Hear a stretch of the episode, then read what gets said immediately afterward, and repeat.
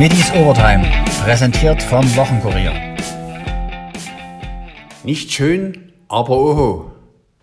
Dynamo feiert den dritten Sachsen-Dreier in Folge. Doch auch Trainer Markus Anfang weiß, schön sah das 1 zu 0 in Duisburg nicht aus. Ja, ich glaube, wir haben heute ein ziemlich intensives Spiel gesehen mit wenig Torraumszenen. Ähm, wir hatten, glaube ich, gar nicht so viele Aktionen nach vorne, hätten viele haben können, haben aber viele Ballverluste gehabt. Es war ein sehr hektisches Spiel. Es waren viele Zweikämpfe, es waren viele Luftduelle, wo die Messlatte ähm, doch sehr hochgelegt worden ist äh, auf beiden Seiten. Also das liegt jetzt nicht am MSV, sondern das liegt äh, an der Messlatte, wie sie gelegt worden ist und dann orientieren sich die Teams auch danach. Ja, dann ist das im Prinzip so dahin geplätschert. Zwischen den 16ern hat sich das Spiel, äh, das Spiel stattgefunden. Wie gesagt, mit viel äh, Intensität, mit viel Härte, mit viel Zweikämpfen. Und ja, wir haben gesagt, wenn wir zu Null spielen, dann ist die Wahrscheinlichkeit immer sehr hoch, weil wir immer wieder eine Aktion nach vorne haben können. Heute haben wir gefühlt eigentlich nur eine halbe Aktion, die hat aber dann gereicht, um dann so ein Spiel für sich entscheiden zu können durch einen Elfmeter. Ähm, ja, wir haben, glaube ich, eine Situation in der ersten Halbzeit, auch ähm, das Quäntchen Glück auf unserer Seite gehabt. Hätte auch genauso gut auch ein Elfmeter vielleicht für den MSV sein können. Äh, hätten wir uns, glaube ich, nicht beschweren können. Muss man vielleicht nicht pfeifen, aber den kann man auf jeden Fall pfeifen. Und insgesamt äh, sind wir zufrieden, dass wir jetzt drei Spiele in Folge zu Null gespielt haben, drei Spiele in Folge gewonnen haben. Wir hatten schon Spiele, wo wir fußballerisch viel, viel besser waren. Die haben wir leider verloren. Deswegen nehmen wir das jetzt danken an. Einziger Wermutstropfen, Michael Akoto musste verletzt raus. Eine Diagnose steht noch aus. Anfang fand die Linie des Schiris generell zu lasch. Der Schutz der Spieler war für ihn nicht ausreichend. Nee, das äh, haben wir noch. Wir haben noch keine Diagnose, aber konnte auch nicht weiterspielen. Und das war ja, das meinte ich auch damit mit der Linie, die dann gefahren worden ist.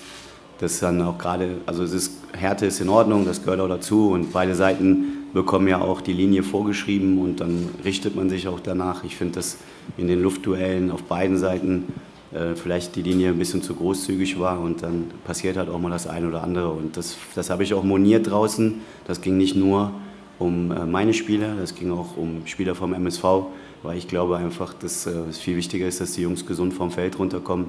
Und ähm, ich würde mich als Spieler genauso an der Linie halten und dann auch die Zweikämpfe dementsprechend führen. Und äh, gerade bei Luftduellen ist es doch einfach wahnsinnig gefährlich. Und Michael hat vielleicht bei der ersten Aktion ist er auch selber schuld. Ähm, aber er hat nun mal zwei Schläge auf den Kopf bekommen und dann ist es auch gefährlich, wenn er da weiterspielt. Das wollen wir nicht. Wir wollen ähm, die Jungs gesund vom Feld runterholen. Und ja, da war die Linie in meinen Augen heute zu großzügig für beide Seiten und die Gefahr dann für mich zu groß. Deswegen habe ich mich auch aufgeregt. Das Tor des Tages erzielte Stefan Kutschke per Elfmeter. Vorausgegangen war ein Seitfallzieher von Ex-Dynamo Sebastian May an den Kopf von Dynamo-Verteidiger Milischenko. May zu der Aktion. Ja, war unglücklich. Ähm, ich sehe ich seh, ich seh nicht auf mich zukommen, ähm, drehe mich dann und denke mir, ich muss den Ball jetzt klären. Es war in höchster Not. Ähm, aber muss es anders klären, muss dann vielleicht mit dem Kopf hingehen oder irgendwas. Aber ich hatte das Gefühl, dass ich mit dem Kopf nicht mehr, nicht mehr, nicht den Ball nicht mehr erreiche, weil ich im Vorwärtslaufen war und der Ball kam zurück.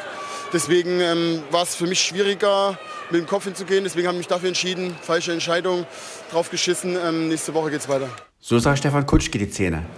Äh, erstmal die, die, die Klärungsaktion, ja, ich sehe das, wie der Basti dann in der Luft liegt und ich glaube, der Kiri war es von uns, der dann, der dann hingeht und ich dachte mir, okay, wer weiß, was es jetzt gibt, weil ich, die Situation war für mich nicht ganz so klar. Dann, äh, klar, er geht dann zu, zu Basti Meier und gibt die gelbe Karte, dann war klar, dass es, ein, dass es einen Elfmeter gibt und ich meine, der Ammo hat den letzten Elfmeter geschossen im Heimspiel, der war dann schon ausgewechselt und dann kam der, der Patti Weira auf mich drauf zu und hat mir den Ball gegeben und gesagt, du haust den ein. Und dann war es für mich klar, dass ich den schieße und dann heißt es viel Überzeugung, ja, weil es spielt ja alles irgendwo immer im Hinterkopf eine Rolle. Lange nicht getroffen und dann bist du dran in so einem Spiel, wo es 0-0 steht, du kannst vielleicht mit deinem Treffer das Spiel entscheiden, aber das, ist, das sind Situationen, dafür, dafür lebt man ja diesen, diesen Beruf und dann ist es schön, dass es so geklappt hat. Dass der bis dahin torlose Stürmer zum Elfmeter antritt, laut Markus Anfang nicht geplant. Naja, abgesprochen war es nicht. Es ist auch, ähm, ich finde, wenn du Spieler auf dem Feld hast, die eine gewisse Erfahrung haben, dann sollen sie auch die Verantwortung übernehmen. Kutsche hat den, hat den genommen, den Ball, hat ihn reingemacht. Ich freue mich für ihn persönlich, weil er, also wenn ich ähm, ein paar Spiele sehe, wie Elversberg beispielsweise, wie viele Torchancen wir da hatten und er auch hatte, dann hat sich in der Kabine aufgefressen darüber, dass wir die Dinger nicht gemacht haben. Und dann freue ich mich natürlich, dass er jetzt gerade so ein Tor machen kann und uns damit zum Sieg schießen kann. Das kann uns auch helfen. Ich hoffe, dass Manu auch recht schnell zurückkommt und dass er uns auch zur Verfügung steht und auch dann das eine oder andere Tor machen kann. Doch die Partie hätte auch anders laufen können, wenn es den Elfer für die Gastgeber in der ersten Halbzeit gegeben hätte. Kutschke? Ich bin ehrlich, ich habe es im Spiel so gesehen, dass er am Ball gespielt hat. Gerade eben bei den Kollegen habe ich gehört, dass es wohl ein Elfmeter war. Ich habe es leider noch nicht gesehen. Äh, Wenn es ein Elfmeter war, hatten wir Glück, ja, dass es das dann nicht gegeben wurde. Und dann auf der anderen Seite ähm, kriegen wir einen Elfmeter zugesprochen. Ich glaube, sonst war nicht viel im Torraum sehen äh, auf beiden Seiten. Das Spiel war so, wie Sie es gerade gesagt haben. Irgendwo, wer vielleicht das erste Tor macht, wird das Spiel gewinnen. Und dann am Ende mussten wir noch mal zittern, weil die Nachspielzeit war dann schon länger als vier Minuten. Dann kamen immer wieder die Bälle rein und haben wir gut verteidigt. Und das ist auch ein Kompliment an die Mannschaft. Nicht bloß an die Spieler, die beginnen, sondern auch an die, die reinkommen und die, die zu Hause sitzen und uns die Daumen drücken. MSV-Coach Thorsten Sieger ging in seinem Fazit ebenfalls auf die strittige Elferszene ein.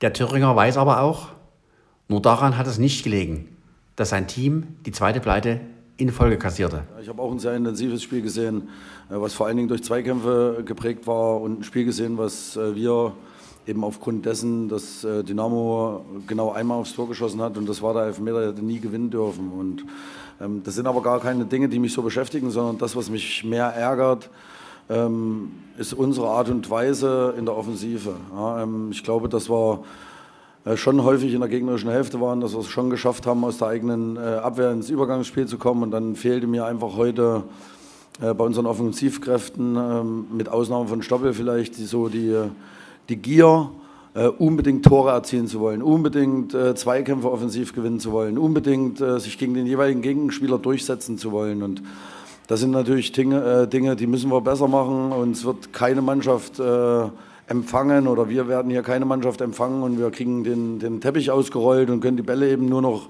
über die Torlinie schieben, sondern es ist eben notwendig, äh, alles dafür zu tun mit einer großen Bereitschaft, um eben diese Möglichkeiten, die es zumindest gibt, in und am gegnerischen 16er dann auch zu Torchancen werden zu lassen. So äh, ist es ein Spiel gewesen, was zwischen den Strafräumen stattgefunden hat, was wenig Torchancen ähm, bereitgestellt hat für die Zuschauer auch. Und lediglich ein Spiel, was sehr intensiv war, was die Zweikämpfe anbetrifft. Und diese Situation, die Markus meinte, ähm, in der ersten Hälfte mit dem Elfmeter, das ist eine Geschichte, da könnte ich mich jetzt noch dreimal aufregen, würde aber nichts helfen, weil wir kriegen ihn eben nicht mehr zurück, diesen Elfmeter, äh, der einer gewesen wäre oder, oder der hätte gegeben werden müssen. Und damit müssen wir leben. Stefan Kutschkes Zusammenfassung klang natürlich viel positiver. Ja, dass wenn wir, wenn wir zu Null spielen, unsere Spiele gewinnen können. Aber wir nehmen auch mit, dass wir viel, viel Entwicklungspotenzial gerade nach vorne haben, damit wir mehr in torgefährliche Aktionen kommen, wo unsere Offensivspieler in, in Szene gesetzt werden. Erneut einen Dresdner Sieg gab es auch für die Galopper. Stefan Richter-Tilly gewann den Preis der Stadt Magdeburg. Wonderful Eagle am Ende des Feldes. Das Rennen kommt in die entscheidende Phase. Es geht in den Einlauf hinein. Aram ist vorne. Aram mit dem Kommando dahinter. Altona Beach an der Außenseite. Tilly. Aram an der Innenseite, aber nach vorne. Alaska Tiger versucht zu kommen. A Wonderful Eagle. Zefania findet keinen Durchschlupf. Der ist jetzt da. Aber Tilly. Tilly kommt in der Bahnmitte. Tilly. Tilly und Tilly geht auf und davon. Tilly ist überhaupt nicht zu stoppen und Tilly gewinnt. Tilly gewinnt. Tilly gewinnt. Stefania wird Zweite. Altona Beach war wahrscheinlich dann auf dem dritten Platz vor Aram. Tillys Besitzer Frank Brieskorn war überrascht. Hätte er auf Sascha Smirzeks Favoritin Zefina als Siegerin getippt. Ja, Frank Brieskorn, wie macht er das immer wieder? Immer wieder Sieger in Auktionsrennen. Er hat ein glückliches Händchen. Mit Tilly war nicht unbedingt zu rechnen. Ähm, ja, ja, bin ein bisschen überrascht, muss ich ehrlich sagen, denn von Sascha äh, war im Vorfeld äh, vom Papier her schwer zu schlagen. Und äh, ist eine Französin, sollte eigentlich in Frankreich laufen. Hatten wir kein Rennen gefunden, hatte hier eine Nennung. Trainer sagt, laufen wir mit. Und habe ich gesagt, gut, wenn wir Zweiter, Dritter wären, wären wir auch sehr zufrieden gewesen. Also mit dem Sieg haben wir natürlich selber nicht gerechnet, aber desto schöner, wenn man vorher nicht weiß, dass man gewinnt. Für die Dresdner Eislöwen beginnt am Freitag die Saison mit einem Heimspiel gegen Ravensburg. Der letzte Test auf heimischem Eis ging für 1230 Fans allerdings schief. 1 zu 4 gegen Kassel.